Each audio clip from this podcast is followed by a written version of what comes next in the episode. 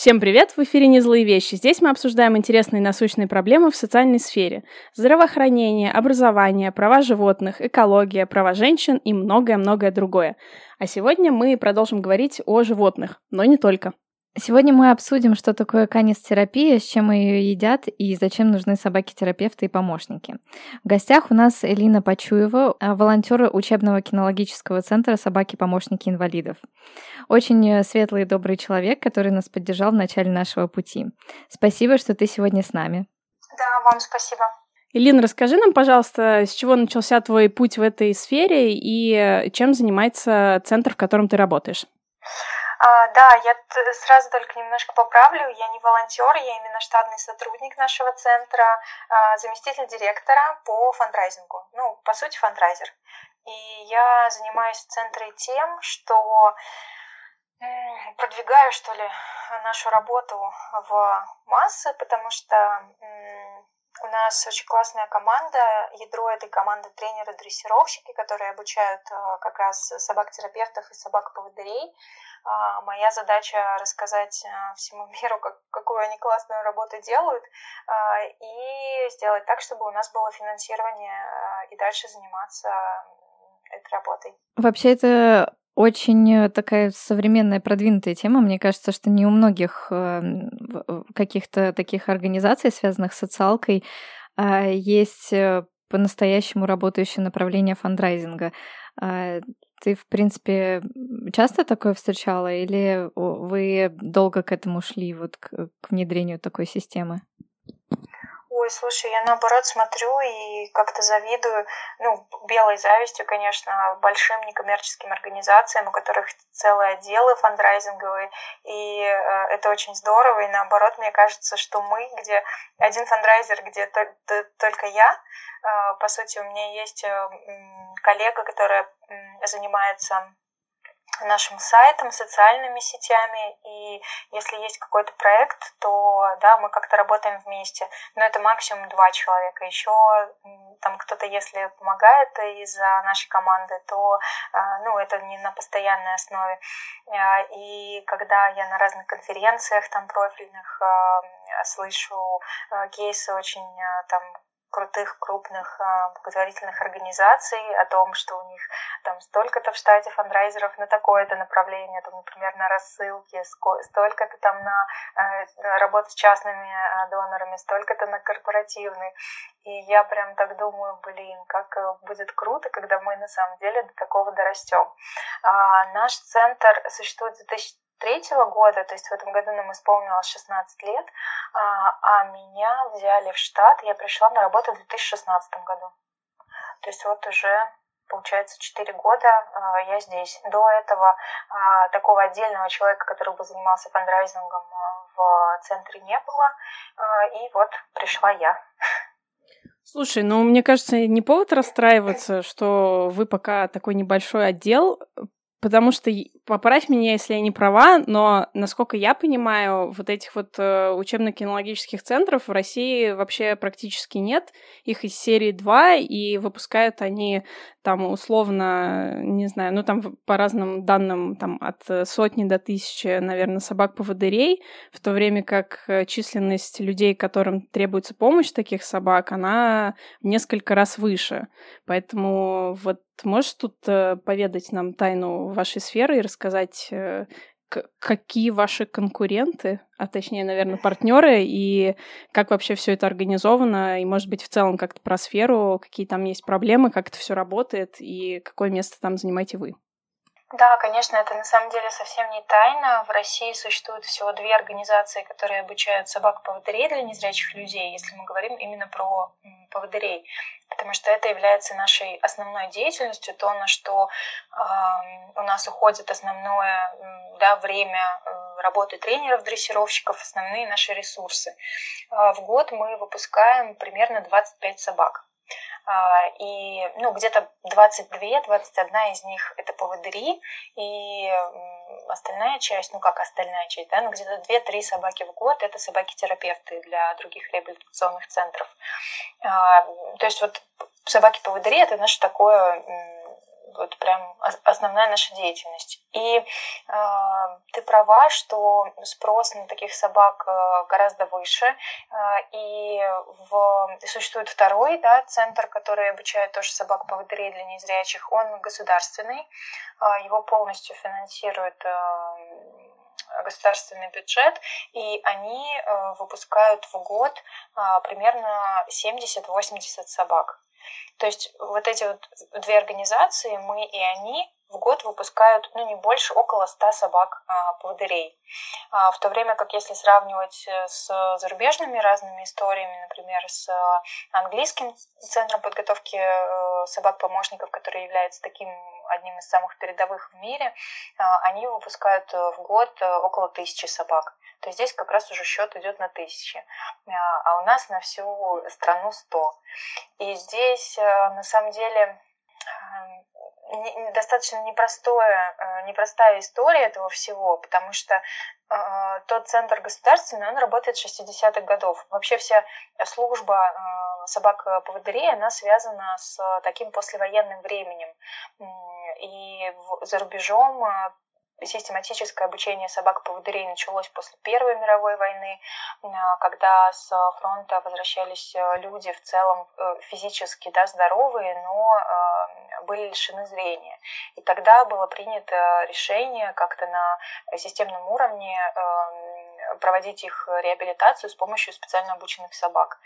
А, у нас э, в Советском Союзе это появилось в 60-х годах, и, собственно говоря, тогда была открыта вот та первая государственная школа. А, наш центр, я повторюсь, открылся в 2003 году, и то есть вот с 60-х годов до 2003 года это было единственным местом, та организация, где э, незрячий человек мог, получить собаку проводника, если да, она ему нужна, если он ее хотел, э, хотел воспользоваться ее помощью. А, и история нашего центра, она тоже связана с той организацией, потому что директор нашего центра, мои коллеги, которые представляют такой а, основной а, старенький, так называемый тренерский состав, это бывшие сотрудники той школы. То есть они прям с самой молодости работали в том центре, пошли там буквально после школы, техникума, работать с собаками-поводырями, обучать их для незрячих людей. И так исторически сложилось, что в 90-е а, в кризисное время школа оказалась на грани закрытия, а, и больше половины сотрудников а, просто сократили, и они остались не у дел. А на тот момент времени мои коллеги там уже проработал кто-то 20 лет, кто-то 30 лет своей жизни, и просто так все бросить, э, знаешь, так сказать, что типа, ну все, нас уволили, да, мы теперь будем искать другую работу. Они не смогли, во многом, наверное, из-за людей, потому что э, с ними все равно поддерживали связь э, те люди, которым они обучали и передавали собак. И, да, к сожалению, век собаки не так долг как человека, и э, они к ним обращались, сказали, вот э, там собака, которую вы нам, для нас обучали, там уже старенькая у меня умерла, обучите мне, пожалуйста, новую. И так потихоньку сначала они на таких абсолютно волонтерских началах обучали там по одной, две собаки, и э, потом со временем это все э, укреплялись они в своих намерениях это дело продолжать, и 2003 году зарегистрировали автономную некоммерческую организацию, и, собственно говоря, теперь э, все это происходит уже на э, таком серьезном систематическом уровне. Илин, подскажи, а мы вот читали, что в России по-прежнему канистерапия используется довольно ограниченно, несмотря на то, что развитие оно получило все-таки большее, чем вот в кризисные, э, в кризисные 90-е, когда вот э, этот вопрос был э, ну, вообще, в принципе, все центры и да любые учреждения были довольно сложные ситуации. Вот э, подскажи, пожалуйста, как э, обстоит дело законодательно и вообще какие есть ограничения на пути развития этому, и есть ли они вообще, потому что, может быть, мы это прочитали, но на самом деле оно э, немножко не так, потому что, насколько я поняла, на Западе э, таких прямо жестких каких-то законодательных ограничений для присутствия, например, собак помощников или там терапевтов в больницах или в каких-то еще учреждениях и даже в тех же а, церквях, такого э, прямого запрета не было. И поэтому, в принципе, эта область развития получила э, большее, чем в России. А у нас, э, насколько я знаю, какие-то ограничения все равно сохраняются. Вот насколько ты видишь вообще возможность перехода э, канистерапии на какую-то более широкую практику, потому что э, они же как вот терапевты, они во многих э, ситуациях могут использоваться и во многих больничных учреждениях. А, вот, может быть, ты нас просветишь на этот счет? Да, здесь нужно немного, наверное, разделять понятия. То, что я рассказывала про 90-е, про 60-е годы, тогда не было никакого понятия канистерапии совсем, и не было э, ну, никаких э, собак-терапевтов. А, единственные вот такие собаки, которые ну, использовались для таких, да, мирной службе это были собаки-поводыри, э, собаки-проводники. А, направление канистерапии у нас а, открылось э, ну, с момента появления нашего центра с 2003 года. Это направление у нас выделено в группу «Солнечный пес». А, и мы э, характеризуем и даем определение именно канистерапии как мы работаем в этом направлении. Это реабилитационные занятия для э, детей с особенностями развития. А, и эти занятия у нас проходят а, в, а, в группах. У нас ведет, есть э, педагог-дефектолог, канистерапевт, есть психолог, есть врач-невролог, который консультирует детей перед началом занятий, во время проведения занятий. То есть э, все, что происходит у нас в рамках канистерапии, это именно реабилитационные занятия с особыми детьми. То, о чем ты говоришь, э, собаки-терапевты в более таком таком а, широком а, понимании, то, как это тоже развито и принято за рубежом, это намного шире. То есть это а, какие-то есть собаки эмоциональной поддержки, да, когда человек в стрессовых ситуациях себя спокойнее чувствует с собакой рядом. И законодательно он с этой собакой может э, пойти да, куда угодно, там, не знаю, в самолете лететь, потому что ему так комфортнее. И в этом плане законодательство, конечно, зарубежное намного лояльнее к э, таким случаям. Или, например, собаки-помощники э, людям, которые ограничены в движении, например, собаки, которые помогают э, людям на инвалидных колясках, да, передвигаться, или людям с ДЦП, то есть те, которые служат какой-то физической опорой для человека. Например, есть вот этим буквально летом мы познакомились э, с Максимом. Э, это э, молодой человек, который живет в Питере, и он развивает эту тему подготовки систематической собак-помощников и продвижением этой темы на законодательном уровне, чтобы у них тоже были такие же права, да, как и сейчас есть у поводырей, что незрячий человек с собакой-поводырем может пройти во все общественные места, и это закон, хотя это для нас тоже сейчас проблема, это выделено в отдельный проект, что этот закон далеко не везде соблюдается.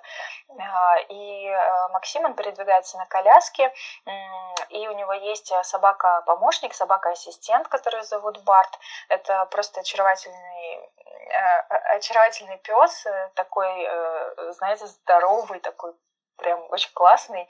А, это немецкая овчарка с такими огромными лапами, огромным, огромными ушами, такой мордой, прям вообще очень красивая собака. И он ему помогает а, передвигаться быстрее по городу, то есть это называется, ну, он это называет буксировка, то есть э, Барт у него одет специальную шлейку, а, на э, шлейке есть такая коротенькая ручка, за которую он э, держится, и по команде собака начинает движение. И таким образом, э, да, за счет э, своего веса тянет за собой инвалидное кресло с Максимом. И таким образом они могут достигать вообще какой-то невероятной, на мой взгляд, скорости. Он говорил, что максимальная, по-моему, у них была 33 км в час. Они так передвигались. И как бы это, ну, вообще, когда это видишь, как это происходит, это очень круто. У нас в России все намного сложнее. Закон о, о доступности среды для незрячего человека с собакой проводником. Этот закон, 181 федеральный закон, статья 15 о беспрепятственном доступе, он от 2009 года. Можете себе представить, сейчас на дворе 2019, но э, незрячий человек может прийти в магазин со своей собакой-проводником, и ему скажут, так нам с собаками нельзя. То есть тот закон, который э, действует уже очень давно, он э, э, не соблюдается сейчас, и с этим есть очень большие сложности. Поэтому я думаю, что с собаками-ассистентами э, эта тема тоже будет очень непростой. Но хотя, с другой стороны, э, сейчас... Э, это все равно развивается, наверное, намного, а, как-то, может быть, общество более подготовлено, чем а, в предыдущие годы, и, может быть, э, на самом деле у ребят, э, которые будут заниматься и занимаются уже э, изменением законодательства в плане каких-то каких-то правил и прав и льгот для собак э, именно ассистентов, помощников, а, ну, будет, будет восприниматься просто по-другому и уже будет проще. А я, я так надеюсь. А я так понимаю, что вот как раз, может быть, мы Максиму и обязаны появлением вот этого обсуждения в Питере касательно включения, там, я не знаю, как-то расширения прав и определений в рамках закона эм, Касательно собак-помощников, вот буквально только что была новость на этот счет. Да. А, а я еще хотела вставить свои пять копеек по поводу э, перелетов. Я просто буквально пару часов назад читала про то, что как раз для того, чтобы собака могла лететь с собой в, в самолете, а не в багажном отсеке, для этого нужно получать какой-то отдельный сертификат. Ну, имеется в виду, если э, такая собака должна по причине там твоего здоровья присутствовать в салоне, но, к сожалению, у нас такой сертификат получить невозможно, и, соответственно, в России, к сожалению, вы не сможете полетать вот со своей собакой, там, терапевтом или каким-то эмоциональным помощником. Да, только с поводырем. А можно такой смежный вопрос? В чем заключается основная риторика тех, кто ну, наверняка есть противники э, изменений в законе. И вообще, в принципе, людей, которые не хотят э, менять, или почему вообще идет такая а, тотальная задержка с этим, учитывая возрастающее понимание того, что это все-таки нужно и важно для людей. А, есть э, какие-то аргументы, которыми они в основном пользуются? Ты знаешь, я, наверное, просто не так глубоко в этой теме, потому что по, по крайней мере, пока э, это не коснулось так близко нас, потому что мы сейчас э, больше в теме того, как, как э, добиться того, чтобы соблюдался уже действующий закон, да, а не вводился какой-то новый. Но, э, по моему мнению, это может быть связано с очень разными вещами. Э, у нас же... Э, страна очень интересная, и люди у нас очень интересные. И все, любое... Такое вежливое замечание, да? Ну, я стараюсь. А, и любое любое правило или любое исключение из правил, оно может э, вести к какому-то злоупотреблению. Взять даже нас. Мы регулярно, вот прям регулярно получаем э, звонки, сообщения о том, что, например, вот у меня есть э, собака, да, и можем ли мы купить документы у вас, вы скажете, что это собака поводы, чтобы мы с ней там везде ходили, чтобы мы ее перевозили в салоне самолета, там, да, не сдавали в багаж багажное отделение и так далее. И это связано не с тем, что эта собака как-то эмоционально помогает человеку, это связано с тем, что просто, да, человек, ну, может быть, да, переживает за свое животное, чтобы оно полетело рядом с ним, может быть, там по каким-то другим причинам. Но это доходит до э, просто абсурднейших ситуаций, когда у меня был звонок, э, и э, женщина такая сначала начала очень издалека, э, ну вот, а, а можно у вас документы купить? Или, а, сначала она начала, а можно ли подготовить у вас э, свое животное на поводыря. И я говорю, ну, бывают такие исключения, но мы должны сначала протестировать, и начинаю задавать наводящие вопросы, вы поводыря для себя, э, там, вам нужен он для помощи или какому-то другому человеку.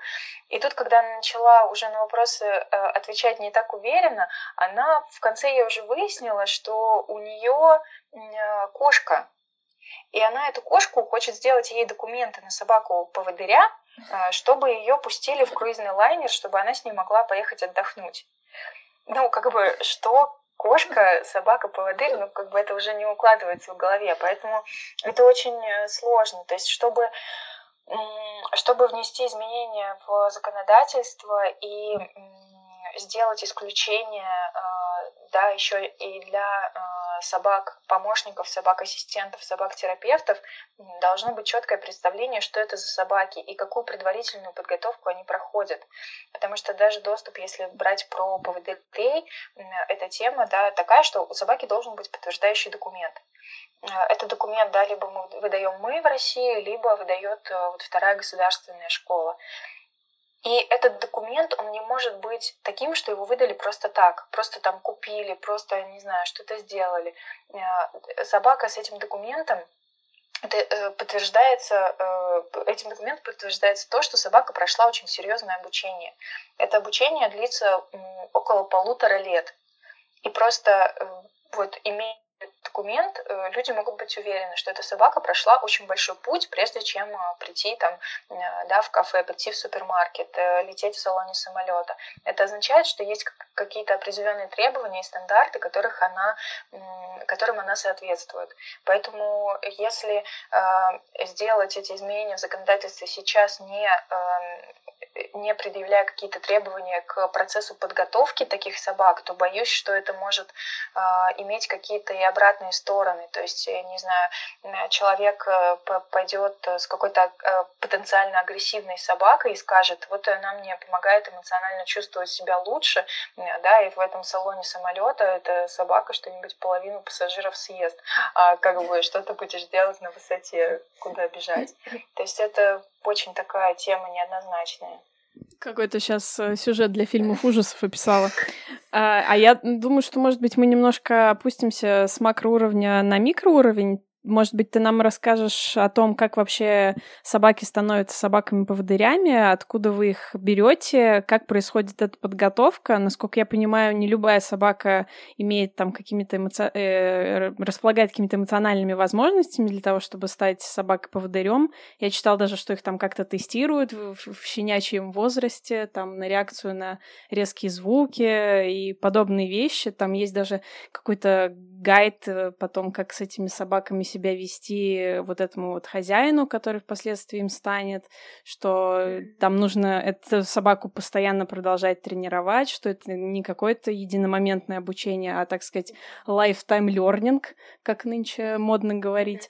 Вот, и что это вообще абсолютно нетривиальный процесс, и почему там именно какие-то определенные породы становятся собаками-поводырями, и вообще как это все устроено. Нам очень интересно, поэтому давай быстрее рассказывай. А, да, все так, подходит не каждая порода. А, сейчас мы работаем а, с лабрадорами. Какое-то время назад э, работали еще и с овчарками, и с золотистыми ретриверами. Сейчас мы понимаем, что, ну, уже много лет э, мы много лет назад мы пришли к пониманию да. того, что это все-таки э, лабрадор, самая подходящая порода для этого подготовка не лабрадоров э, еще там в советское время или там несколько лет назад была связана с тем, что лабрадоров э, как некоторое время назад было не так много. Но с появлением а, вот э, какой-то культуры, что ли, а, когда начали выходить фильмы про лабрадоров, а, про то, как какая-то классная семейная собака, там, типа Марли и я. Ну, в Марли или и я, он, конечно, не очень классная семейная собака, он там все ел и крушил, но все-таки люди, да, видели вот эту породу, этого очаровательного щенка, такого палевого цвета, как правило, и влюблялись, и это постепенно, ну, в любом случае у нас есть э, Э, существует мода да, на породы собак. В какой-то э, период времени лабрадоры стали очень модными. А спрос рождает предложение, и а, на рынке появились заводчики, которые работают э, с этой породой, и начали просто появляться достаточно много собак, из которых мы могли бы выбрать. Поэтому сейчас заводчики есть, но даже не каждая не каждый щенок нам подходит. И у нас есть в штате сотрудник, который приезжает к каждому заводчику и тестирует щенков. Это на самом деле, да, как ты сказала, это тест на какую-то на реакцию на громкие звуки, резкие звуки. Наш сотрудник просто приходит, начинает там хлопать в ладоши, топать ногами, что-нибудь ронять и смотреть, как на это реагируют щенки. Потому что впоследствии, когда они вырастут, э, их рабочим пространством будет город. А город — это, ну, прям вообще такое, такая непредсказуемая субстанция. Может взорваться петарда, может какой-то громкий грузовик, может все что угодно случиться, у тебя с балкона что-нибудь упадет прямо перед тобой. И, ну, опять же, да, мы в России живем. А, и все это а, требует от собаки настолько вообще колоссальной э, уравновешенности и какой-то стабильной психики, э, что выбрать э, щенка бывает достаточно сложно. И в среднем примерно только один щенок из десяти просмотренных нам подходит, и мы его покупаем. А, эти тесты выглядят таким образом, да, ну, как я сказала уже, наш сотрудник любит хлопать в ладоши и топать ногами. А, Еще она берет с собой на проверку зонтик. Зонтик это такой, как бы, ну, казалось бы, обычный предмет, но он а, меняется в объемах, меняется в размерах, делает это с характерным щелчком, и это может смутить многих щенков. Даже взрослых-то собак, а щенков тем более. Поэтому главные такие критерии. Нам важно, чтобы щенок был смелый, нам важно, чтобы он а, был дружелюбный, чтобы он интересовался новыми людьми, а, чтобы он был человекоориентированный. Это означает, что его бы интересовал человек больше, чем а, какие-то другие факторы, то есть там игрушки, другие собаки. Когда его э, внимание нацелено на человека, и это ему самому интересно, это значит, что когда он будет э, там тренер, да, и потом незрячий человек будет с ним работать, то собака э, сама будет э, получать от этого кайф, то есть она будет заинтересована в работе, а это тоже очень важно, потому что, э, ну, как бы мы заинтересованы, конечно же, в благополучии, комфорте, да, как человека, так и собаки тоже. И вот такое поведение, открытое человеку для лабрадора, оно не является каким-то противоестественным. Поэтому в том числе вот выбор пал именно на эту породу. А, также лабрадоры очень удобные по размеру, это собаки средней породы, но даже среди них бывают э, такие особи поменьше, бывают э, побольше, да, покрупнее, повыше, пониже, это тоже очень важно, потому что мы подбираем собак, э, собаку и человека индивидуально. У нас есть лист ожидания, в который становятся люди на получение собаки, они это анкету, где э, рассказывают максимально подробную информацию о себе. Начиная от каких-то физических параметров, это рост, вес, э, до э, темперамента своего, уровня активности и так далее. И мы понимаем, какая человеку подойдет лучше всего собака. Поэтому очень важно иметь собак разных, как и по внешним параметрам, так и по характеру. Они реально все разные. И, ну, даже вот я когда каждый день прихожу в офис, захожу в вольеры, да, там, и собаки ведут себя, э, все могут вести абсолютно по-разному. Есть кто-то поспокойнее, там, он посмотрит на тебя и все. А есть кто-то поактивнее, ему там сразу он бежит э, там с тобой знакомиться, кто-то кто что-то тут пришел, давай поиграем и так далее. И это очень классно, когда в рамках одной породы может быть э, такое различие темпераментов. Это очень тоже для нас важно. И когда мы таких щенков находим, да, мы их протестировали, мы их купили, в то время им а, примерно 3-4 месяца. Это тот период, когда а, щенку сделан, сделаны первые прививки, и он может выходить на улицу. То есть мы можем еще протестировать его поведение на улице, не только дома. А, и тогда мы не начинаем его сразу обучение у нас в центре, мы его поселяем в волонтерскую семью. А волонтеры – это наши вообще просто ну, незаменимые помощники, это люди, без которых мы бы э, не могли э, делать то, что мы делаем на таком уровне, который, на котором это происходит сейчас.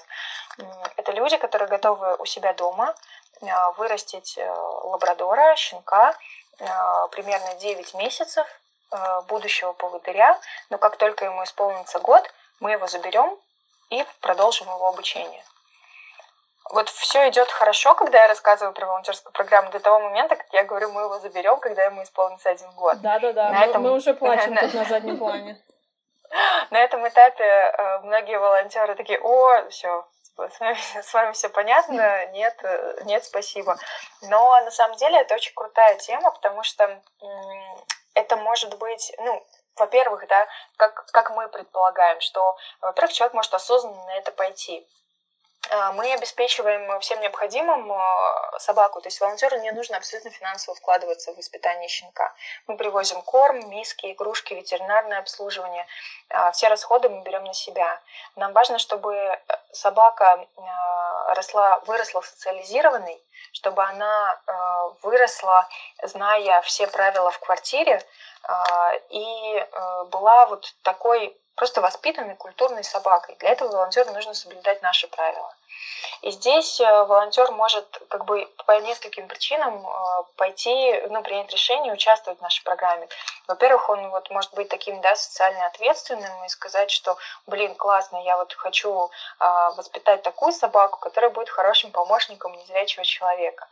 А, либо волонтер может быть э, более таким, а, не то чтобы меркантильным, но таким, действовать в своих больше интересах, потому что многие хотят завести собаку, особенно те, у, у кого там есть дети, например, и дети, о, я буду вставать каждый день в 6 утра, а, там все, э, все буду за ней убирать, э, буду с ней выгуливать и так далее. Но э, я, конечно, не специалист, у меня нет детей, но мне кажется, детям нельзя в таких случаях доверять, а, и можно да, их э, проверить, серьезность их намерений а, с помощью вот такой волонтерской программы. То есть э, люди могут проверить свои силы, а на самом деле справятся они с собакой или нет. И когда ты берешь животное, да, это очень большой ответственный шаг. Если бы они взяли свою собаку, то это на ближайшие лет 15 своей жизни они связаны с э, вот этим существом. А у нас э, это всего лишь 9 месяцев, да, в которые они в любой момент этих 9 месяцев могут сказать, нет, вы знаете, я не справляюсь, мне тяжело, мне не нравится, заберите собаку. И мы без проблем заберем и переселим ее к другим волонтерам. То есть здесь тоже очень важный момент. А, и важно, чтобы волонтеры, ну, волонтеры у нас живут в Москве и ближайшем Подмосковье, а, потому что раз в неделю приезжает наш э, тренер-куратор, берет щенка на занятия, а, консультирует волонтеров, э, следит э, за тем, не развиваются ли в собаке какие-то качества, которые нам не подходят. И ну, все это невероятно важно для того, чтобы собака подготовилась к жизни с незрячим человеком дома, просто в быту. И чтобы, конечно, у нее было какое-то полноценное развитие, да, какое-то своеобразное щенячье детство. И когда собаке исполняется один год, мы ее а, от волонтеров привозим к нам в центр. Наш центр находится в Подмосковье, в Балашихе, это город железнодорожный. А, и э, там у нас оборудованы вольеры а, для того, чтобы там жили собаки во время обучения. Одновременно у нас проходит обучение около 17 собак. А, и дальше начинается ее уже курс обучения на собаку поводыря, либо на собаку-терапевта. И здесь эм, обучение длится примерно 6-8 месяцев, и за этот э, ну, достаточно небольшой промежуток времени мы должны научить а, собаку, обучить собаку по двум курсам дрессировки. Это общий курс и специальный. Общий курс дрессировки – это то, что э, должна знать э, ну, любая такая обученная, воспитанная собака. Да, это команда сидеть, стоять, лежать, хождение на свободном поводке рядом. А, мы учим собак а, поднимать упавшие предметы по команде апорт. Собака подает а, трость человеку, кошелек, ключи, варежки, все, что человеку может упасть. И, и чтобы ему не искать да, что куда, куда что упало, он может просить об этом собаку. И собака подаст предмет ему прямо в руки. А, но даже у э, общего курса дрессировки есть свои особенности. Например, э, даже те же команды сидеть, стоять, лежать, они, они адаптированы для того, чтобы им пользовался человек, который не видит. Например, э, ну, это, это проявляется в том, что когда тренер приучает собаку, а, например, он дал команду сидеть, и дальше обязательно все, э, все выполнение команды проверяется руками. То есть тренер трогает собаку, трогает ее голову, спину, а, проводит э, да, рукой по спине и приучает собаку к тому, что это просто часть выполнения команды. Потому что слепой человек будет проверять, э, выполнила собака команду или нет, только тактильно. Визуально он не увидит, села она, встала, легла, он все будет трогать руками. Поэтому важно собаку к этому приучить. И э, после, ну, это все происходит параллельно с общим курсом дрессировки. Собака обучается по спецкурсу. Спецкурс это самое основное, да, что требуется от собаки-поводыря. На самом деле самое удивительное. Вот я э, четвертый год работаю в центре, но меня каждый, каждый божий раз, когда я вижу, как работает собака-поводырь, это меня просто поражает. Суть работы собаки-поводыря в том, что когда они с человеком выходят э, из дома, э, человек называет э, название маршрута и говорит команду вперед. То есть они вышли и говорит, например, магазин вперед, и собака его ведет в магазин или работа вперед, собака его ведет на работу. То есть это заранее изученные э, маршруты, по которым работает собака. Честно говоря, даже я бы с таким заданием не справилась бы, учитывая мою ориентацию на местность. Да, это, ну, это просто как-то, я не знаю, мне кажется, взрыв мозга, что собака так делает. И таких маршрутов она может запоминать достаточно много. Мы говорим о, о каком-то среднем количестве, это 20-30 маршрутов э, с разными названиями, но тут все очень индивидуально, все зависит от э, того, насколько самому человеку э, нужно да, куда-то ходить. То есть есть люди, у которых там ну, максимум 5 своих маршрутов, они там ходят в магазин, ходят в аптеку, ходят на работу, ходят к одному другу, ходят ко второму другу. Все. А есть очень активные люди, которые много путешествуют, и есть те, кто говорят, что их собака знает и 80 маршрутов, и 90, и в разных городах, и в разных странах. То есть здесь все очень индивидуально. И э, тоже такая немаловажная задача собаки-поводыря. Она должна предупреждать о препятствиях на пути. То есть этот маршрут из э, точки А в точку Б, он должен быть максимально безопасным для человека. Она визуально фиксирует все препятствия, которые могут быть у них на пути. То есть, например, они идут по маршруту, и впереди, э, не знаю, какой-нибудь бордюр, или ветка упала, э, или лестница начинается. Перед всеми такими препятствиями собака останавливается. Остановка, она предупреждает человека, что впереди что-то не так, он тростью проверяет, а, что именно зафиксировала собака, и как-то это, да, либо перешагивает, либо они обходят, либо поднимаются по лестнице, либо спускаются. По сути, все. Вот это все, что требуется от собаки-поводыря. Дальше уже идут какие-то нюансы, то есть э, собака может работать по свободному маршруту, по незнакомому ей. Здесь э, собакой человек управляет командами вперед, направо, налево. То есть он может идти по навигатору, он вставляет наушник в ухо, да, и навигатор ему говорит, там, 100 метров э, прямо, потом поверните направо. И он собаке говорит вперед, они идут вперед, потом право, они поворачивают направо и так далее. То есть здесь э, функции собаки не ограничиваются только теми маршрутами, которые она знает. А, и после того, как у нас собака этому всему обучилась, здесь очень такой самый э, сложный этап нашей работы, мы этому всему должны обучить, обучить человека. А, поэтому человек приезжает к нам в центр и живет и обучается у нас две недели. А, это необходимо, где бы человек ни жил. Мы передаем собак по всей России, и даже если человек живет очень далеко, то он все равно к нам приезжает. У нас есть э, комнаты оборудованные для того, чтобы человек жил у нас во время обучения. Это все абсолютно бесплатно. И э, в течение двух недель тренер-дрессировщик, который обучал собаку, а, он с э, человеком выходит на маршруты, учит человека правильно с собакой взаимодействовать, управлять ею. А, ему читается курс лекций о том, как за собакой правильно ухаживать, как ее правильно кормить.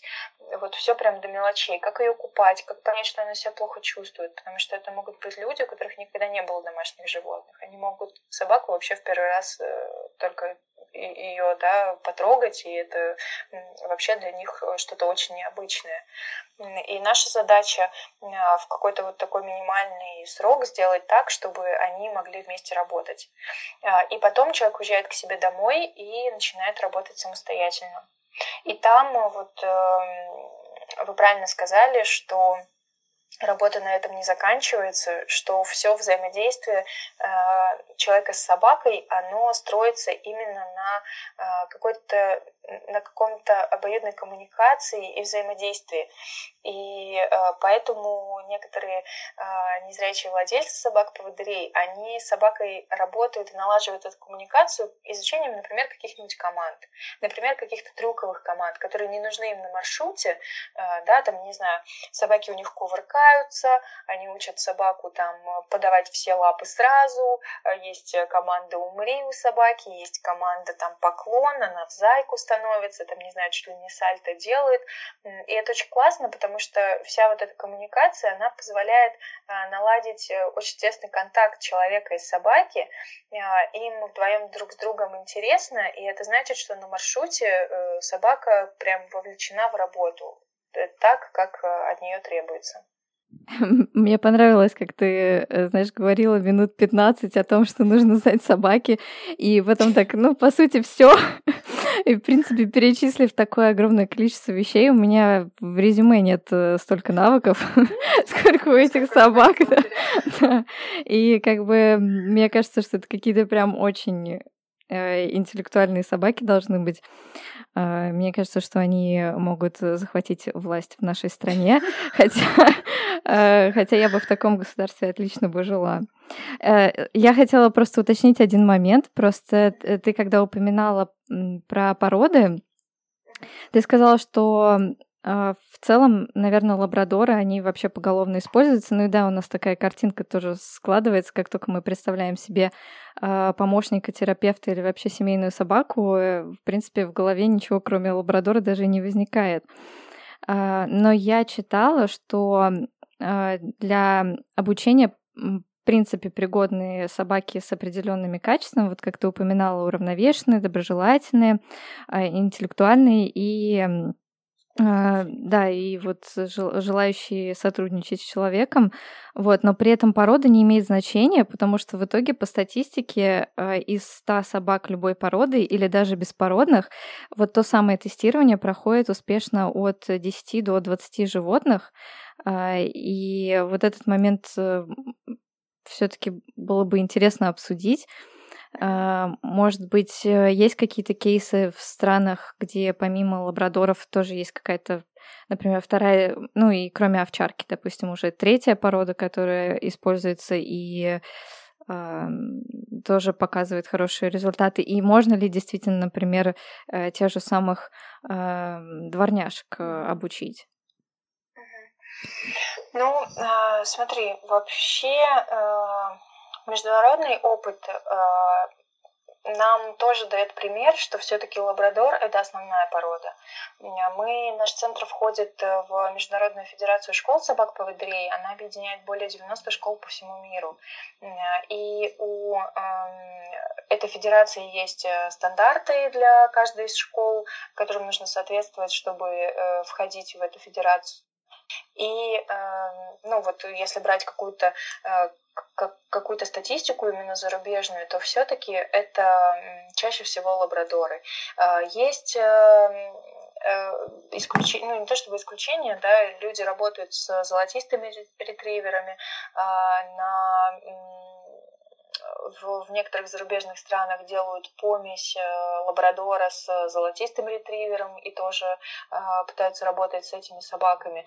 Э, но лабрадор все-таки на сегодняшний день остается таким вот э, прям мейнстримом.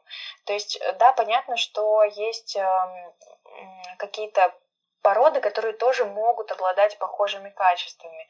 А, но у каждой породы есть свои плюсы и минусы. У лабрадоров тоже есть свои минусы. Это вот их дружелюбие и открытость миру, э, это плюс для того, чтобы это была собака социальная, и ее не боялись в общественных местах, и она не представляла бы опасности в общественных местах.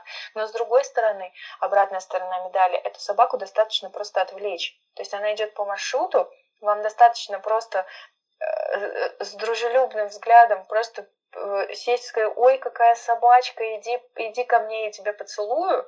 Э, и если человек, э, ее хозяин, да, незрячий, не контролирует ситуацию, то собака может там у нее что-нибудь переклинить, и она скажет, о, человек, как классно, я пойду, он сейчас меня с чем-то угостит, он сейчас меня погладит, и будет нам всем весело. То есть вот это вот есть такой минус у них. Мы с этим работаем во время обучения, делаем стараемся так э, сделать, чтобы собака ни на что не отвлекалась, но опять-таки это не робот. Да, это в первую очередь собака, и когда с нее снимается шлейка рабочая собаки поводыря, она просто превращается в обычного лабрадора, который может бегать, беситься и крушить все, все вокруг, да, в, в хорошем смысле этого слова, просто от своей энергии и вот такого вот э, веселья. А, у других пород могут быть другие недостатки. Просто, наверное, мы за годы э, своего опыта знаем, как э, работать с недостатками лабрадоров, и, наверное, э, не имеем каких-то ресурсных финансовых возможностей на на потенциальную ошибку с другими породами. То есть у нас был опыт работы там с овчарками, даже буквально в прошлом году. Мы, вот сколько мы зарекаемся, что мы все работаем только с лабрадором, но здесь же мы в любом случае сталкиваемся с тем, что мы работаем с людьми. И к нам обратилась эм, а, женщина, которая у нас уже получала собаку. И эта собака была, э, ну, достаточно давно ее обучали э, наши сотрудники, когда еще работали с овчарками. И она попросила обучить именно овчарку. Мы говорим, что вот уже такое время, мы с овчарками не работаем, вот, э, пожалуйста, приезжайте к нам, она в Москве живет, на лабрадора. Она приехала, честно старалась присмотреться к лабрадорам, но потом сказала, что после овчарки лабрадор не собака, э, и, пожалуйста, обучите мне овчарку. И наша сотрудница, которая отбирает э, лабрадоров, она ездила по заводчикам и пыталась найти подходящую овчарку. Это было очень непросто, это заняло больше времени, чем мы бы потратили на то, чтобы найти и обучить лабрадора. То есть средний срок ожидания у нас э, в очереди это год-полтора.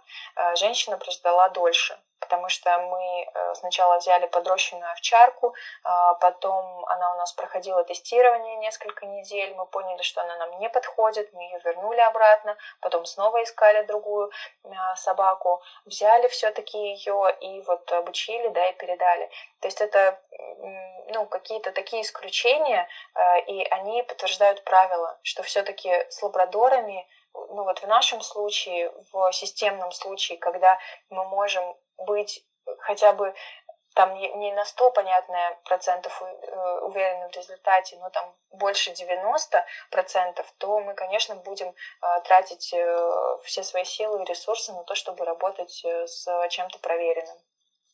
А расскажи, как э, происходит вот э, ваш, не знаю, отбор людей, которые приходят вот за этими собаками? У вас, я так понимаю, учитывая количество собак и количество людей, которые, наверное, к вам обращаются за помощью, не считая женщину с кошкой, эм, они как-то в порядке живой очереди просто получают помощь или есть какие-то более сложные процедуры? А, процедура вообще получения собаки, она достаточно простая а, в, нашей школе, в нашем центре. У нас есть а, список документов, он на самом деле минимальный. Это мы просим копию паспорта, копию справки, подтверждающей инвалидность по зрению, и мы просим заполнить человека анкету. А, анкета, да, это тот документ, о котором я уже рассказывала, в котором человек э, максимально подробно э, пишет о себе. Э, то есть нам важно знать его физические параметры, нам важно знать, насколько он хорошо ориентируется в пространстве, да, насколько он хорошо пользуется тростью, потому что, потому что собака-поводырь — это все-таки только помощник. То есть это не э, чудо, которое, на которое ты сел и поехал, и он тебя как Uber довезет до нужной точки. А мы поняли, что некоторые довозят со скоростью 33 км в час. Э, да, ну вот это, это надо обладать особыми способностями, и все таки Барт, он собака-ассистент, а не поводырь. А, вот, и э, то есть здесь нужно быть уверенным в том, что ты можешь эту собаку содержать, потому что мы передаем собак бесплатно, но потом человек должен а, да, сам покрывать э, расходы на ее содержание, ее кормить, э, следить за здоровьем. Мы говорим, что, ну вот у нас прям есть такой вопрос в анкете, готовы ли вы тратить около 6 тысяч рублей в месяц на содержание собаки. И там, ну, чтобы человек понимал, что это, да, не только какая-то помощь, но это еще и большая ответственность на самом деле. Это живое существо, за которое ты отвечаешь и за здоровье, которого отвечаешь и за, за благополучие и так далее. И э, вот при наличии всех этих документов э, мы ставим человека на очередь. Мы, конечно же, со всеми людьми общаемся, э, как-то созваниваемся, задаем вопросы дополнительно, если мы в человеке как-то не уверены. Конечно, идеально э, для нас, если у человека не будет каких-то дополнительных заболеваний, кроме потери зрения, потому что, чтобы справиться с достаточно молодой собакой, нужно быть физически здоровым человеком, ну, таким крепким, да, и передаем собак с 18-летнего возраста. А, так человек к нам обращается, он становится в лист ожидания. Сейчас у нас в листе ожидания а, около 60 человек. И это примерно год-полтора ожидания. Но здесь хочу отметить, что на самом деле а, незрячих людей у нас в России по по официальной статистике их около 350 тысяч рублей. Ой, ты, почему рублей? Почему это в рублях идет? Я еще потом не уверена была, 300 или 300. 300. А, в общем, 300. Да. Ага, вот. И не рублей, а людей. А, тысяч, да, и, тысяч, но... 300 тысяч, да. Да, но э, по неофициальной статистике их э, больше полутора миллионов человек. А, и, но, опять же, не каждому э, незрячему человеку нужна собака-поводырь. То есть у нас нет такого пунктика в нашем э, туду-листе, листе каждого э, незрячего человека озадачить собакой-поводырем. А здесь все тоже индивидуально. То есть кто-то просто не любит собак, кто-то не любит животных, у кого-то аллергия, кому-то она просто не нужна. Он достаточно хорошо ориентируется самостоятельно, у него достаточно проблем в жизни, э, чтобы не добавлять еще к, к, этому листу, да, уход за собакой, потому что это ты рано встань, погуляй, покорми, да, не только вот пользуйся ее помощью. А, вот, поэтому здесь все, тоже индивидуально. Но для кого-то это на самом деле то, что сделает их жизнь свободнее и независимее, потому что одно, как, одно дело, когда ты просишь, э, там, например, кого-то да, проводить тебя, если ты ну, не уверен да, в том, что с тростью ты там дойдешь до э, точки Б.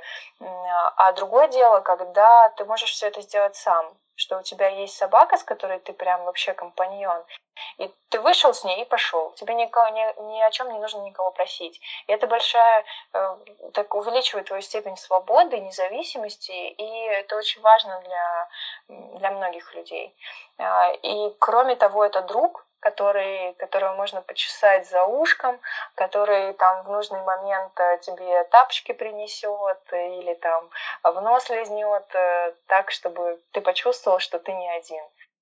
Поэтому это, конечно, дело такое очень индивидуальное. Слушай, вообще круто, все так интересно. Я бы вообще, наверное, без тебя никогда бы все эти факты не узнала. Настолько, не знаю, клево, что мы сегодня собрались. А, наверное, мы теперь можем перейти к проектам, которые вы делаете. Я так понимаю, что один из основных — это Guide Dog Friendly, где вы как раз, э, пометуя начало нашего подкаста, помогаете создавать вот эту вот комфортную среду для незрячих людей, у которых есть собаки-поводыри, с которыми они не только хотят э, ходить по собственному дому, но и, наверное, выходить в какие-то места за пределами их квартиры. И это, как ты уже сказала, не всегда получается. А какие у вас еще есть проекты, или, может быть, о каких-то деталях этого ты можешь рассказать? И э, что происходит за рубежом в России? Хотел сказать про Марс почему-то. Ну, в общем, рубли, Марсы. Что-то сегодня пошло не так. А, да, ты знаешь, сейчас у нас а, есть таких э, вот кроме того, э, что мы э, обучаем, передаем эту собаку, дальше мы работаем в двух крупных направлениях. Первое – это создание для наших выпускников доступной и дружелюбной среды. Это наш проект Guide Dog Friendly. Мы рады собакам-поводырям. И эм, второй крупный проект – это кураторство, а, кураторские визиты личные наших э, тренеров-дрессировщиков к нашим выпускникам. А, начну с Guide Dog Friendly, коротенько. А, это проект, э, на развитие которого мы получили в этом году эм, поддержку фонда президентских грантов. Мы понимаем, вот мы просто столкнулись с такими реалиями, да, вот этого всего. То есть мы там э, обучаем эту собаку, да, мы тратим э, полтора года на то, чтобы эту собаку обучить. В нее вложено невероятное количество ресурсов человеческих, финансовых. Волонтеры ее вырастили. Сначала мы ее отобрали с помощью, да, там, протестировали зонтиками, всем чем угодно. А мы ее вырастили у волонтера. Мы, а. А что? Распределяющая шляпа, говорю, извините. Да, да, да. А, мы вырастили у волонтера, мы ее в год э, просто забрали безжалостно у волонтера. Волонтеры плачут, мы эту собаку забрали, мы ее потом полгода обучали всем этим маршрутам, потом мы человека позвали, еще и человека мучили двухнедельным обучением, все в него а, вкладывали. И потом он думает, что вот он такой воодушевленный, он ждал год в этой очереди, собака полтора года училась, и он берет эту собаку для того, чтобы просто, просто ходить э, по тем же местам, по которым ходим мы с вами, зрячие люди. А, и он приходит в первый же магазин, и ему говорят, а куда ты с собакой пришел? Ты вообще в своем уме? К нам с собаками нельзя. Привяжи ее на улице, я не знаю, или там дома ее оставь. И человек, конечно, в шоке. И это э, от людей тоже все зависит. Какой-то человек, да, по темпераменту, он просто развернется и уйдет там, да, пойдет в другой магазин, там ему тоже откажут, ну, пойдет в другой, там, в третий, или вообще перестанет ходить а, куда-то.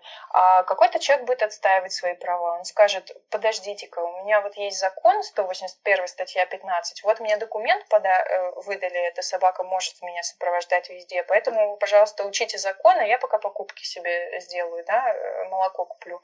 То есть здесь все зависит от человека, но мы понимаем, что мы тоже же, ну, не просто так этих собак обучаем, знаем. И мы хотим, чтобы а, они выполняли а, свою функцию так, как это а, должно быть, и так, как это законом уже предусмотрено. Нам не нужно менять закон. И мы в какой-то момент поняли, ну, сделали такое предположение, что это все-таки больше человеческий фактор. То есть, когда человек приходит в магазин, его чаще всего останавливает охранник. Сотрудник охраны это ну, такое, да, отдельное искусство, отдельный вид искусства, да, когда человек ну, просто вот, э, ну, он выполняет свои обязанности, это понятно. И мы э, понимаем, что здесь в нашем э, случае доступная среда для незрячих людей с собаками-поводырями – это квалифицированный персонал. Поэтому мы решили в эту тему зайти через э, HR и предлагать компаниям а, помочь а, обучить их сотрудников работе с клиентами, которых сопровождают собаки-поводыри. А, мы хотим в систему обучения компаний включить, добавить несколько пунктов о том, что к ним может прийти человек с собакой-поводырем, что можно делать, что нельзя делать и так далее. И вот об этом наш проект. Мы просто хотим повысить информированность, а, но не просто так, что там да, вот есть такие собаки. Мы хотим именно заходить и индивидуально работать с каждой компанией и делать э, для них удобный формат внедрения вот э, этого всего. А, и второй проект – это программа кураторства. Мы им очень гордимся, потому что это один из э, тоже таких ну, международных стандартов а, поддерживать э, связь с людьми, которым мы передали собак. А, потому что ну, просто передать собаку и непонятно там, что произошло, ну, так нельзя. Мы все это время, до этого, когда у нас не было ресурсов делать вот именно кураторские визиты, мы всегда держали а, связь с нашими выпускниками по телефону, по электронной почте, общались в социальных сетях, но потом поняли, что все-таки, э, когда при, при, приходило развитие, появлялись какие-то ресурсы, которые мы могли вкладывать в какие-то направления. Мы решили развивать программу кураторства.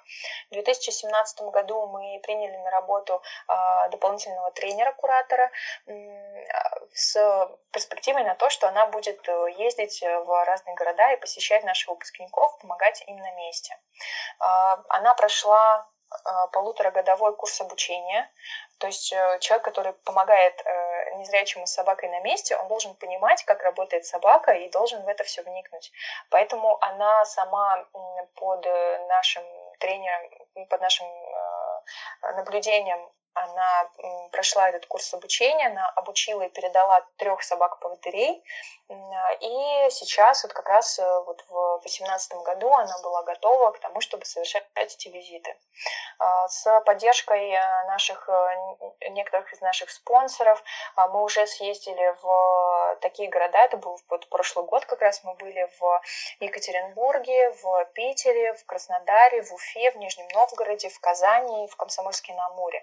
А, то есть мы приехали туда с мероприятием как раз по Dog Friendly, мы рассказывали о том, что а, вот есть такой проект, и мы такое делаем, и заодно в этих городах посещали наших выпускников. А, в этом году мы, этот год у нас был таким урожайным на гранты. А, мы на этот проект тоже получили а, президентский грант. И в течение следующего года мы совершим 42 личных кураторских визита по разным а, регионам России с тем, чтобы помочь человеку на месте. И это очень важно. Это не ни в коем случае не какая-то вот первоначальная идея этого не проверить, а как там вот э, э, человек с нашей собакой обращается, это э, желание человеку помочь. Потому что когда он уезжает в свой какой-нибудь, я не знаю, почему-то сейчас на ум приходит наш один выпускник, но мы к нему еще не приезжали, у него просто название города такое атмосферное, называется Коряжма. Это Архангельская область. Ну вот уехал он в свою Коряжму и, да, с какой-то проблемой столкнулся. А, и и вот как мы до этой коряжмы доедем, да, и вообще, и что? А когда человек знает, что э, какая бы там коряжма ни была, мы все равно приедем, и поможем ему на месте, это очень э, для людей сильная поддержка. То есть вот сейчас у нас эм, Э, есть люди в дальних регионах. Вот в Комсомольск-на-Амуре, где мы уже были, в той же стороне Сахалин, Магадан, это то, где уже наши собаки работают. И очень важно для людей приезжать и помогать с их маршрутами и с их какими-то проблемами лично. Вот это вот два проекта, которые э, развиваются активно в этом году, будут развиваться в следующем, и они на самом деле выводят на какой-то такой новый уровень э, нашу работу тоже. И это в том числе и э, зарубежный, зарубежный такой э, путь развития, что ли, потому что э, зайди на любой э, сайт э, зарубежной школы подготовки собак-поводырей, у них по-любому будет э, проект какой-нибудь Guide Friendly Business, э, они это называют, да, у кого-то называется все по-разному, э, то есть проблемы с доступом они решают, у кого-то есть там горячая линия, куда человек может позвонить, сказать, меня сюда не пустили, сделайте что-нибудь, там еще что-то, и, конечно, программа кураторства. Но программа кураторства в каких-то зарубежных странах и в России, но это какие-то иногда несоизмеримые вещи, потому что где-то ты находишься в какой-то европейской стране, и ты а, до обеда можешь э, там, я не знаю, съездить в несколько городов э, соседних, э, и там уже, я не знаю, как что у них там не бранчи, а что какой-нибудь, в общем, чай после обеденный пить уже у себя дома. А, а у нас ты попробуй доехать там, я не знаю, в, в какой-нибудь тот же Комсомольск на Амуре, ну, ты будешь ехать очень долго, и потом еще там нужно провести время, еще вернуться. То есть это целая такая полноценная командировка на несколько дней. И то, что э, делаем, делают мои коллеги, это, конечно, э, очень круто. Слушай, прям какая-то экспедиция намечается. Я, я надеюсь, у вас еще остались свободные места. Да-да, говори. Да, у нас, э, у нас не, не так давно появилась э, карта России, прям, ну, мы купили в Комусе, а, Комус мне должен сейчас какую-нибудь процент за рекламу, а, эту карту, повесили ее на э, стену и флажочками отметили те города, где у нас собаки работают, переданы, те города, куда мы уже съездили, города, где у нас стоят люди в очереди на получение собаки. И это реально очень круто смотреть, куда, куда мы уже съездили, куда еще предстоит нам съездить. А как бы еще этот лист поездок, он очень большой.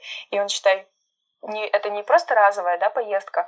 А, наша задача в том, чтобы ну, минимум а, в первый год передачи собаки съездить к ней, и потом, если все хорошо, то это раз э, в два или в три года этот э, визит э, повторять. А, поэтому у нас будет очень много накопленных миль по полетам, я думаю. А скажи, есть ли какие-то проекты вот зарубежные, которые, может быть, вы хотите перенять и реализовать у нас в стране? Да, ты просто упомянула в самом начале про английскую э, школу обучения а, собак-помощников, которые ты говоришь, что они обладают каким-то э, невероятно современными методами обучения вообще, в принципе, впереди планеты всей. А, вот, может быть, ты тоже вкратце расскажешь, какие, какие же это такие современные методы, и, может быть, тоже так немножко нам пояснишь, э, какие они проекты осуществляют. А, да, ты знаешь, английская школа, она вообще очень крутая, даже эм, по ну, наверное, многие зарубежные школы выглядят э, по каким-то э, параметрам таким, в, как, в каком здании они находятся, да, у них собственная огромная территория. Если сравнить с нашей школой, у нас все достаточно скромно. Это э, в Подмосковье мы арендуем часть э, помещения, где э, есть зал для тренировок, где есть комната, где живут незрячие люди, где есть вольеры, где э, живут собаки во время обучения, где есть небольшое офисное помещение, да, то есть в принципе все необходимое есть. Но если взять то же самое, но в таких масштабах нереально крутых, как это сделано там в той же английской школе, ну это просто как, э, я не знаю, какой-то сельский клуб и да, какое-то приличное место. А, недавно, кстати, 31 октября, может быть, слышали, где-то читали, вышел документальный фильм а, про английскую школу, о том, как они готовят собак, он 77 минут, по-моему, идет. Скинь нам ссылочку, пожалуйста. Э, да, он, э, я ужасную вещь скажу, он типа в онлайн-кинотеатрах продается, вот, но я его еще не купила. Я не знаю, я наивно жду, когда появится бесплатная версия, но это ужасно. Да, надо купить и посмотреть, потому что очень классно. То есть там прям у них э, щенячий детский сад, э, у них там все очень круто. И одно из таких, э, ну, голов достаточно серьезных э, различий, а, это то, что многие зарубежные школы, в том числе это английская, а, они э, выращивают, они разводят своих собак собственных. То есть они не покупают у заводчиков, они разводят своих щенков. И это достаточно дорого.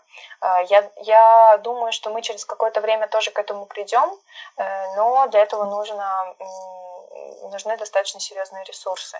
И здесь по всему миру происходят вообще невероятные вещи. Меня, по крайней мере, когда я об этом узнала, у меня это э, просто взрыв мозга случился. В общем, те школы, которые развивают у себя вот эту вот программу разведения, учитывая, да, что не каждый щенок подходит, и они разводят специально а, таких особей максимально, которые из помета подойдут для этой, для этой профессии. То есть они а, на генетическом уровне подкрепляют э, ту модель поведения, которая нужна для собак-поводырей, и дальше вот этот процент выбраковки щенков, он все сокращается и сокращается, сокращается. И это все делается таким образом, что даже в э, той же английской школе, э, школе а, есть банк спермы тех э, собак-поводырей, которые вот, в которых закреплены вот эти качества и они этими э, биоматериалами обмениваются с другими школами. То есть они могут отправить а, э, э, этот материал в, Австралию, там они оплодотворят э, э, свою, свою собственную да, собаку, их школы для того, чтобы вывести вот потомство идеально подходящее. Ну, это как бы очень круто. Но вот мы... Следующая стадия — это выращивать собак-роботов с искусственным интеллектом, куда уже заложено и то, и как они должны... Могли... Ну, производить, да, желательно, пока они бегут 33 километра в час, чтобы они могли, да, там сразу так же биткоины вылетают из-под копыт.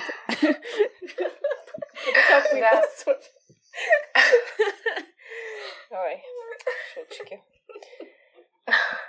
Так, не, слушай, да, звучит очень круто. Диана, ты что-то хочешь сказать? Не, на самом деле я, я просто хотела уточнить, эм, учитывая, что ты говоришь, что на Западе реально все очень круто так развито, а, я чисто для себя спрашиваю, может быть, там есть такие проекты, э, знаешь, для тех, кто устал просто, вот, э, чтобы можно было прийти и лежать в комнате в позе эмбриона, а там по тебе ползают э, собаки-помощники терапевты, вот, и, и там почасовая оплата. Я, я а, просто уточняю. Вообще, я тут вот, кстати, 5 копеечек-то вставлю. Я наткнулась на статью, буквально в июне Вышка организовывала проект вместе с какой-то организацией, тоже вот связанные с собаками, там, терапевтами, и они э, в помощь студентам накануне экзаменов организовывали пару занятий а, э, с этими, да, с собаками-терапевтами. Вот где в да, мои годы были собаки-терапевты, я не понимаю. А, да, да, да, точно было, да, там можно было обнимать собачек, да, жалко меня не было в Домодедово в тот момент. Так, а все таки есть ли комнаты с, с собачками, которые могут по тебе поползать, как вот Диана предположила? В надежде? О, ну слушай, я не слышала, я не удивлюсь, если они есть. А, у меня такая персональная комната, у нас находится на втором этаже. Я всегда могу спуститься вниз, зайти к кому-нибудь в вольер, а, но только один есть минус, у нас в вольерах плохо ловит Wi-Fi. Если бы ловил хорошо, то это было бы мое рабочее место. Подожди, ну что тебе нужно, когда у тебя есть собаки? Вам, мож... Вам можно дополнительно монетизироваться за счет этого. Просто приводишь людей, да, загружаешь да, их в вольер, так ложитесь, полное... Э, постоянным клиентом. Да, полное отключение, Wi-Fi нет, только собаки. Мы подумаем над этим. Да-да-да. А, да, я просто пытаюсь вспомнить, есть ли у нас еще вопросы, но а, я хотела еще задать вопрос по поводу того, э, как э, вы взаимодействуете с волонтерами, э, как сейчас обстоят дела с руками, хотела сказать, насколько вам нужны люди и вообще как вам можно помочь, скажем так? Угу. А, ну вот прям так, чтобы постоянно нам требовались волонтеры, это касается именно той программы, про которую я рассказывала, да, это вот незаменимая помощь, когда человек в свою семью принимает собаку. Это может быть и полное а, волонтерское участие на 9 месяцев, да, полное выращивание собаки, но это может быть и более кратковременный, менее, менее такой длинный срок. Например, основной волонтер у нас там бывает, да, уезжает в отпуск, командировки и так далее, и на 2-3 недели мы ищем замену. То есть это может быть не щенок, да, подрощенная там собака до года, но там вот на две недели готовы люди к себе взять. И волонтеров у нас никогда не бывает много. То есть мы всегда говорим о том, что вот именно такая помощь в воспитании собак, это всегда для нас актуально. Чтобы стать волонтером, нужно зайти на наш сайт э, guidox.ru, в поисковике можно набрать собаки-помощники инвалидов, э, выскочит наш сайт, там э, есть раздел «Стать волонтером», и есть анкета, которую нужно заполнить. А, и волонтеры нам нужны вот прям вообще реально всегда, потому что когда мы покупаем щенка и потом начинаем по базе обзванивать волонтеров, то ну, первые точно 10 звонков люди говорят, ой, вот сейчас я не могу, сейчас мне неудобно, завтра я уезжаю, и я вообще передумал э, и так далее. То есть это очень сложно, э, вот, потому что это волонтерская деятельность, она такая требует ну, реально осознанности и прям подготовки. То есть это человек, да, не забор покрасил и ушел домой, а это он берет к себе такую вот прям реальную ответственность. А, и еще похвастаюсь, на развитие волонтерской программы а, мы получили э, грант мэра а, Москвы в этом году, и вот э, в течение следующего года будем эту программу развивать. Мы, нам помогают волонтеры, например, когда там, не знаю, ну чисто руками нужно что-то сделать. А, к нам бывает приезжают э, а, по там, программам корпоративного волонтерства, да, сотрудники какой-то компании. В этом году у нас было два таких визита. Первые ребята помогали нам мыть окна в вольерах, чесать собак и э, там немножко выгул ремонтировать, где собаки гуляют э, выгуливаются. А вторые волонтеры помогали нам мешки с кормом таскать, потому что у нас как-то так исторически сложилось, что коллектив женский. И это тоже очень полезно. Ну, а, наверное, самое ценное э, вот в, в любой э, коммуникации с волонтерами это то, что мы рассказываем о том, что мы делаем, э, что люди реально этим проникаются, что в следующий раз, когда они увидят человек с собакой поведерем на улице, они вспомнят нас обязательно. Они вспомнят, э, там, что нельзя собаку отвлекать от работы, а, вспомнят, там, как, как правильно помочь, если это нужно и так далее. Еще мы сейчас делаем такую штуку, мы а, предлагаем компаниям а, приехать к ним в офис и провести презентацию э, нашей работы. То есть э, мы приезжаем с одной из собак, рассказываем людям, как мы их обучаем, обсуждаем, рассказываем, какие у нас проекты есть, как они могут нам помочь, как они могут взять себе собаку, как будет классно, если их работодатель согласится, э, чтобы они приходили на работу с собакой а, и там, э, да, какие-то вещи, как они могут помочь.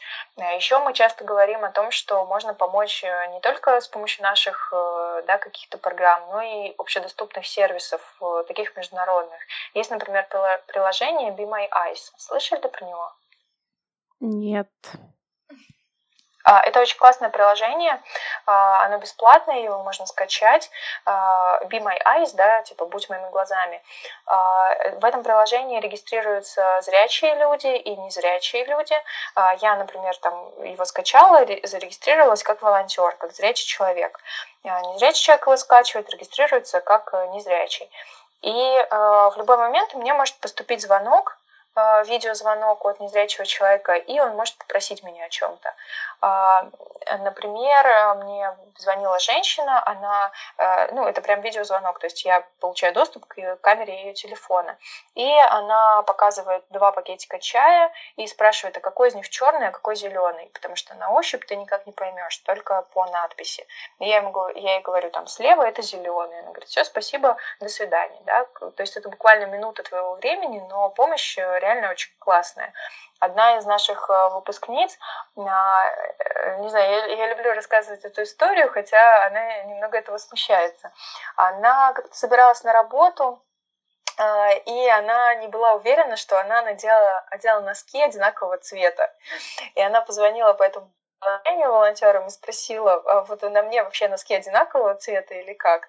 Вот, но там оказалось все хорошо. Ну, то есть по каким-то бытовым вещам, да, позвонить и просто визуально что-то проверить, очень полезное приложение. И чем больше будет в этом приложении волонтеров, тем быстрее незрячий человек будет получать помощь. Соответственно, всегда актуальна для нас финансовая помощь.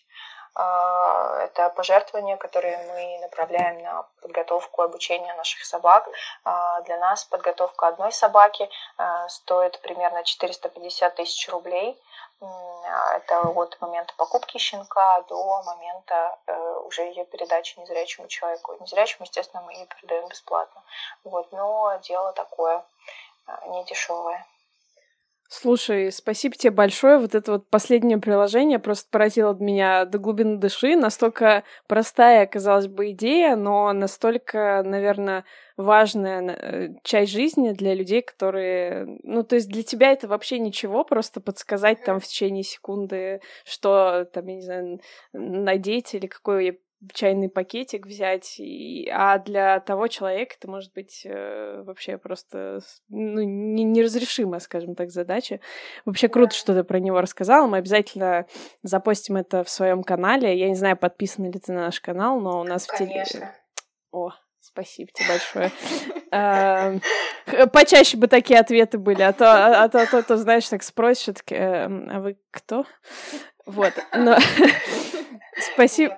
Спасибо тебе большое за столь информативный подкаст. Было супер интересно. Я надеюсь, что нашим слушателям тоже будет интересно. И мы обязательно добавим все ссылочки, как мы обычно делаем, в описании. И еще раз тебе спасибо большое. С вами были «Незлые вещи». Всем пока. Спасибо.